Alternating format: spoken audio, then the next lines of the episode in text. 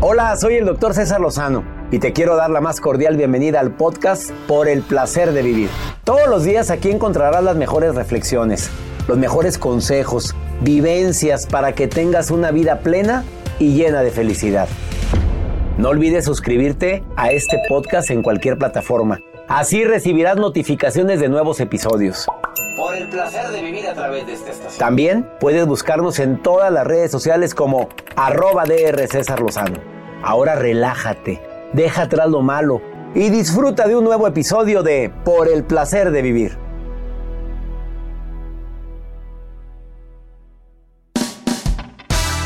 Papá, mamá, sobreprotector, yo. Claro que no, yo los amo mucho, yo los ayudo a mis hijos. Mira, para eso tienen mucha madre, para eso tienen mucho padre. Pues sí, papito, una cosa es quererlos, amarlos, ayudarlos, guiarlos y otra cosa es sobreprotegerlos.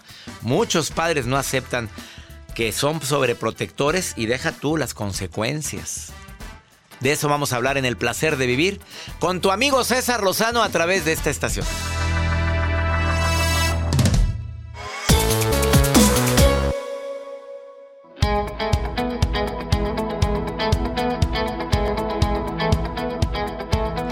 Gracias por estar en sintonía de esta estación. Soy César Lozano y te agradezco nuevamente la confianza que tienes para escuchar por el placer de vivir. Y más cuando tocamos temas como el del día de hoy, que ¿cómo te explico? Además de que te voy a acompañar con la mejor música, que es típica de esta estación.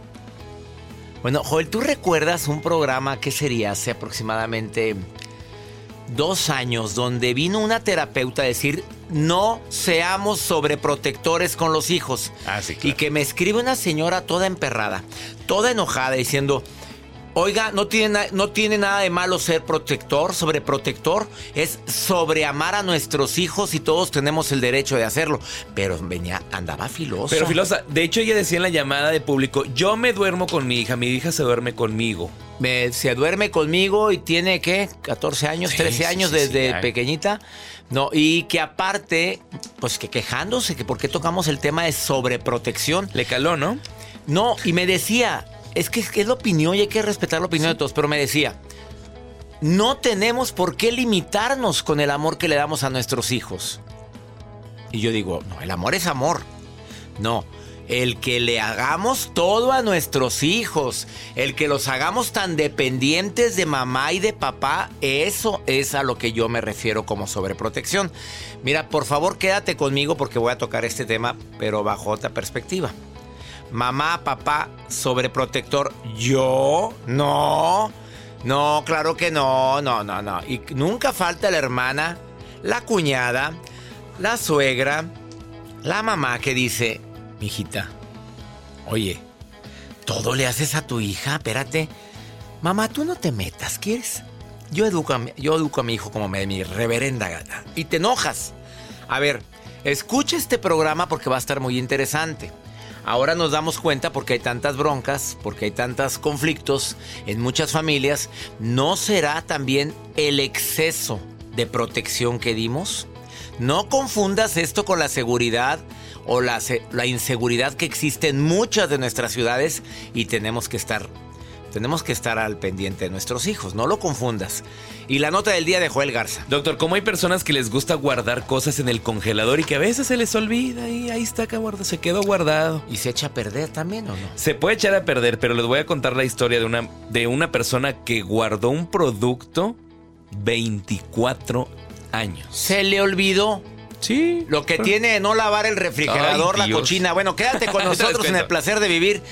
Eh, va a estar bueno el programa. ¿Quieres ponerte en contacto conmigo? Más 52 81 28 610 170. Solo nota de voz o mensaje escrito. Y si quieres participar, di quiero participar en el programa. Bienvenida, bienvenido a Por el placer de vivir internacional.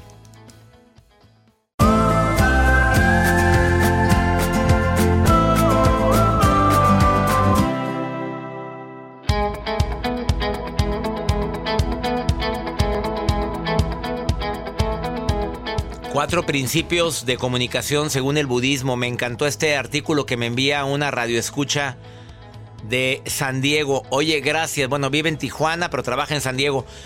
Me encantó, Nayeli, esto que me estás enviando. Ojalá y lo puedas platicar a tu radio escuchas, con mucho gusto lo hago. Dice, cuatro principios de comunicación según el budismo. Es que el budismo promueve mucho la paz, la armonía, la armonía contigo mismo, con el entorno, con la gente. El primero es la veracidad. Dice que es el principio de la comunicación en el budismo. No, es algo más complejo de lo que parece, pero es hablar con la verdad. La bronca, según este o que me envían, es que no siempre conocemos esa verdad. Hay gente que tiene su verdad, su versión, su perspectiva y hace juicios a diestra y siniestra. Y este es este y esta otra es esto y este no sirve para pura fregada y más que o, utilicen las redes sociales con el anonimato y o con tu verdadero nombre, pero te gusta aventar eh, juicios a diestra y siniestra sin conocer detalles. La veracidad según el budismo. El segundo, la amabilidad. El segundo principio de la comunicación según el budismo. Porque hay una diferencia, dice este artículo que me envía eh, esta radio escucha que me está escuchando ahorita en San Diego. Dice, hay una diferencia entre ser sinceros y ser crudos o imprudentes, yo lo traduciría de otra forma, o desconsiderados o irrespetuosos. No, no, no. Tú comunica, pero sea amable. Tú di tu punto de vista, pero sea amable. Di que no te gusta lo que dice, pero sea amable. El tercero, la utilidad. Los budistas insisten en la importancia de aprender a valorar el silencio. Para muchos, pues, creen que el silencio es un espacio vacío, que se debe llenar cuanto antes. No, no, no, no, no. Dice el budismo. Es natural, sobre todo para escuchar y para poderte escuchar a ti mismo. La utilidad, principio básico del budismo en la comunicación.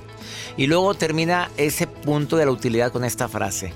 Hablar por hablar es una expresión de angustia que con frecuencia conduce a desvalorizar la palabra.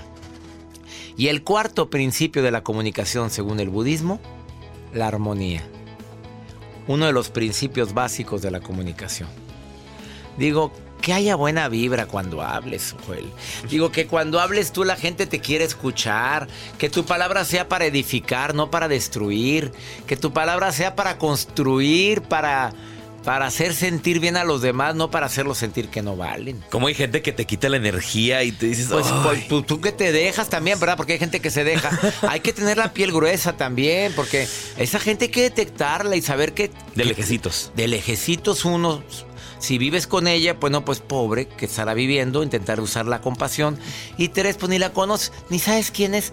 Pues que que vaya y diga y, que aviente el drenaje a ver a dónde, ¿verdad? Que se resbale. Que se resbale, porque te pones a pues te pones a engancharte con todo lo que opinen, digan de ti, pues te acabas, te acabas. 80 10 10. 80 10 10, la regla. 80% le caes bien, 10% le eres indiferente y al 10% le caemos como patada en las, las pompis. Punto. Vamos con la nota del día de Joel Garza. Doctor, bueno, esta red social TikTok siempre nos sorprende y ahora eh, circuló un video dentro de esta red social donde una abuelita había comprado una hamburguesa en 1996 y ella la guardó en una caja de zapatos. Una hamburguesa, la del payaso, la que ya conocemos, que hace unos ¿cómo días. te gusta hacerle con publicidad, tía? Te, está pagando la, hamburguesa del payaso, ¿no? A lo que voy, hace unos días le había platicado que van a quitar los conservadores y todos los colorantes que le incluyen. El caso es esto: que la abuelita guardó la hamburguesa con sus papas fritas, todo completo el combo, en una caja de zapatos y la guardó en el congelador. Su nieta pasó el tiempo, saca la caja, la abre y la hamburguesa está intacta. La carne no se ha echado a perder. No tiene mo, como lo mencionan en la, en la información que yo tengo. No tiene absolutamente nada. La carne está del mismo color está completa. Bueno, que nunca se fue la luz en esa casa. A ver, bueno, yo siempre busco tus notas de Nunca se descompuso el refrigerador. Que nunca se le descompuso. ¿Qué marca es? A mí lo que me importa es la marca del refrigerador, Joel. A mí no me importa. Dime la marca, por favor. ¿Viene ahí? No, no, no viene la marca. Y, es el caso que dicen. Suben la, la información en la red social, en TikTok está el video, donde lo comparten y hacen la conclusión de todo lo que trae la hamburguesa o sea, tirándole hate a la carne o a los productos que tienen muchos conservadores. No nada más en este caso, sino hay muchos productos que lo tienen. Ahí está la nota del día del señor Joel Garza. ¿Dónde está? A ver, súbela a tus redes. Arroba Joel Garza, guion bajo, ahí les va el video. Y para pero, y se la comería la nieta. Ay, no, qué asco.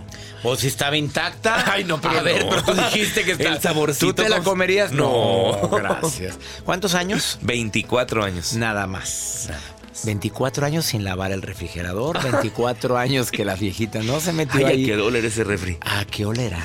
¿Qué más habrá? ¿Qué más habrá? Quédate con nosotros en el placer de vivir. Oye, comunícate conmigo más 52 81 28 6 10 170. No es, no es ya, no es teléfono. Es para nota de voz, mensaje escrito y nosotros nos reportamos contigo. Estás en el placer de vivir. Qué gusto me da que me permitas acompañarte.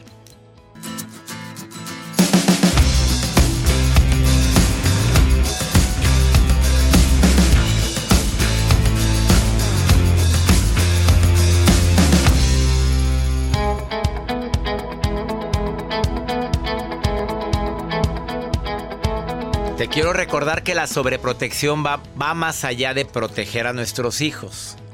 Porque sobreproteger a un hijo es ir, ir más allá de cubrir, satisfacer eh, sus necesidades y sus cuidados básicos. Es pensar por tu hijo. Mira, esto me encantó, ¿eh? Es la mejor definición que he encontrado. Es tomar decisiones por el hijo cuando él pues no tiene alguna dificultad que se lo impida. Solucionar todos los problemas por su hijo cuando él, pues gracias a Dios, goza de cierto grado de salud.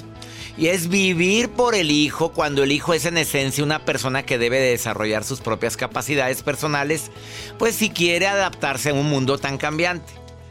Bueno, tú sabes bien que hay muchos papás que piensan por los hijos, deciden por los hijos, les solucionan los problemas a los hijos, les hacen todo a los hijos, les levantan el plato, les lavan la ropa. Bueno, qué bueno que la mamá está linda y tiene el tiempo y hay un acuerdo de que mamá vas a encargarse de esto, yo llevo el dinero, yo me dedico a estudiar. Bueno, qué bueno. Mi mamá sí fue. Espérame, pero tampoco decidía por mí. La frase típica de mi mamá era, bueno, mijito, ¿y tú qué quieres hacer? Mamá, es que no sé, por eso te estoy platicando. Bueno, pero tú qué quieres hacer con eso? Bendita madre que tuve, que me hizo autosuficiente. Mari, te saludo con gusto. Tú eres viuda y tienes hijos. ¿Cuántos hijos tiene mi querida Mari? Dos. ¿Cómo estás, Mari? Dos hijos. Dos hijas. Dos hijas. A ver, ¿qué edad tienen las, las niñas? Este, la chiquita tiene 24 y la, la bebé 24 y la otra 30. 30. ¿Qué piensas de lo de la sobreprotección? Mira, vamos a hablar con la verdad. ¿En alguna etapa de tu vida tú la sobreprotegiste a tus hijas? Porque creo que todos, todos tenemos de repente, yo me, mea culpa, así como dicen, mi culpa, pero yo en cierto momento de mi vida sí puedo, puedo no decir que llegué a sobreproteger en algo a mis hijos. ¿Tú también? Claro, así es. Este, sí los protegí, sí los apoyé y los sigo apoyando, pero hay una condición. ¿Cuál es? este, yo las dejo hacer lo que ellas quieren, siempre y cuando, como les digo, todo trae consecuencias. Si tomas una mala decisión, si tomas una mala decisión, es tu responsabilidad. Si tomas una buena decisión, es tu responsabilidad. Yo siempre les he dicho, en las buenas trae consecuencias, en las malas trae consecuencias. ¿Cuál decides?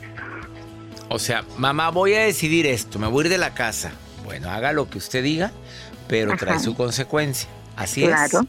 Mamá, es que yo ando con esta persona, son hija, una es hija, ¿verdad? O las dos son hijas. Las dos son hijas. Es que no me gusta, mijito. Te ha tocado, te ha tocado vivir eso, Mari. No me gusta el muchachito, mijito, se no, mijita, se nota que es bien arrastrado.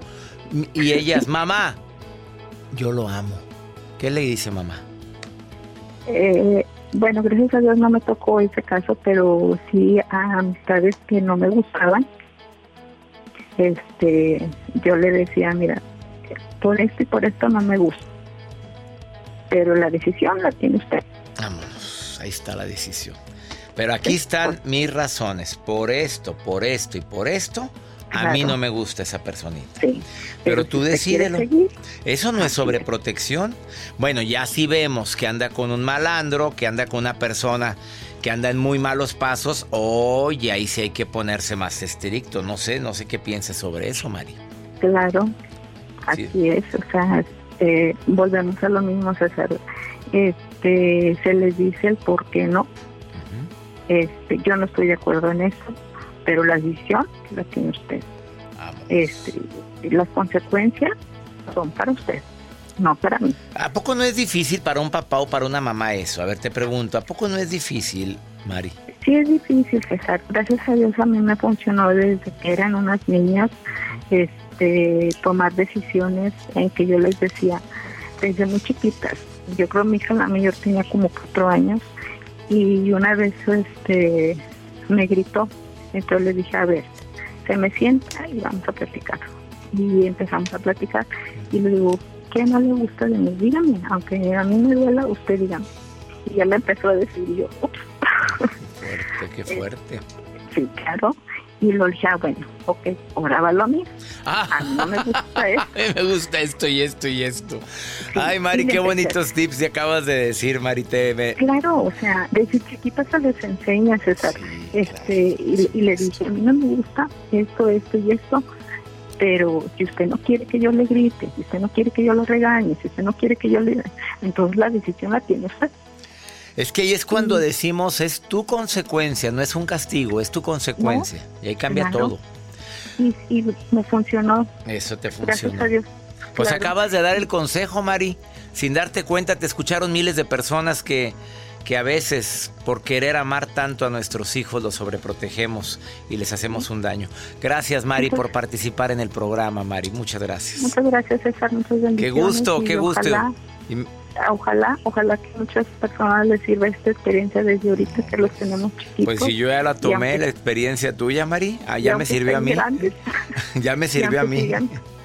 Y muchas gracias, César. Me dio un gusto saludarlos. Cuídense mucho, muchas bendiciones y que todo esto que nos está pasando nos sirva de, experiencia. Amén, amén y que sobre todo pase pronto.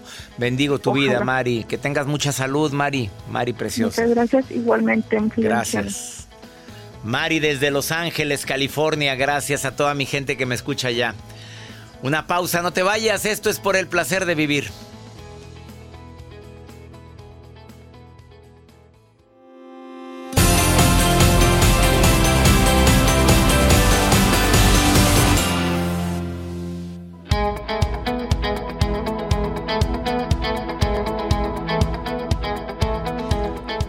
Que a ningún papá o a ninguna mamá le gusta que le digan que es mamá sobreprotectora o sobreprotector porque como que va con cierta connotación de ofensa al decir es que tú sobreproteges a tu hija. A nadie le gusta que le digan eso, no, yo le doy amor, la protejo, pues es mi obligación y lo, lo hago por amor. Jessy Gobea, terapeuta, te saludo con gusto, psicoterapeuta. Pues especialista en qué, amiga? Pues antes decían parejas, ahora con esta pandemia eres especialista en todo, amiga linda. En todo, en todo, César. Un placer estar contigo nuevamente. Gracias, Jessy, por participar en el programa. A ver, Jessy. Eh, ¿Qué diferencia hay entre una madre y un padre que se preocupa por la seguridad de sus hijos, que se preocupa porque coman bien, porque pues las amistades que a veces no son las más adecuadas entre eso y una mamá sobreprotectora o un papá sobreprotector? Claro, mira, eh, los papás, bueno, mamá, papá sobreprotector, obviamente nuestro amor queremos hacer lo que tú acabas de decir, cuidarlos, protegerlos, ayudarlos. Sin embargo, hay que, hay que recordar primero algo, César. Nosotros estamos para darles herramientas a nuestros hijos para enfrentar y superar los retos y que se vuelvan personas independientes y capaces. Teniendo eso en mente, teniéndolo claro, vamos a identificar si estamos cayendo en ser sobreprotectores o no. ¿Sí? Como padres sobreprotectores, ¿qué hacemos? Pues mira, híjoles, realizamos las tareas que les corresponde hacerlas a ellos. ¿No? Es, esas tareas que tú dices, ya de acuerdo a su edad, ya se puede vestir solo, ya, ya, ya puede servirse algo de desayunar, ella se puede lavar los dientes solo, ya puede recoger su cuarto.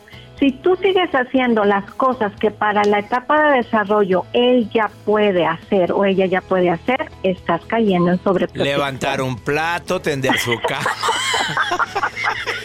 a ver, a ver, vamos a, vamos a decir las cosas como son. Te fuiste muy con los bebés, mi reina, no quiso batallarla. A ver, Jessy Gobea, pero también hay personas que todo le hacen a la hija y la hija no, o al hijo, ¿eh? Porque pues... O al hijo, no, sí. No, porque yo, no, yo creo que es más común entre los hombres. Digo, pues que es mi hijo, pobrecito.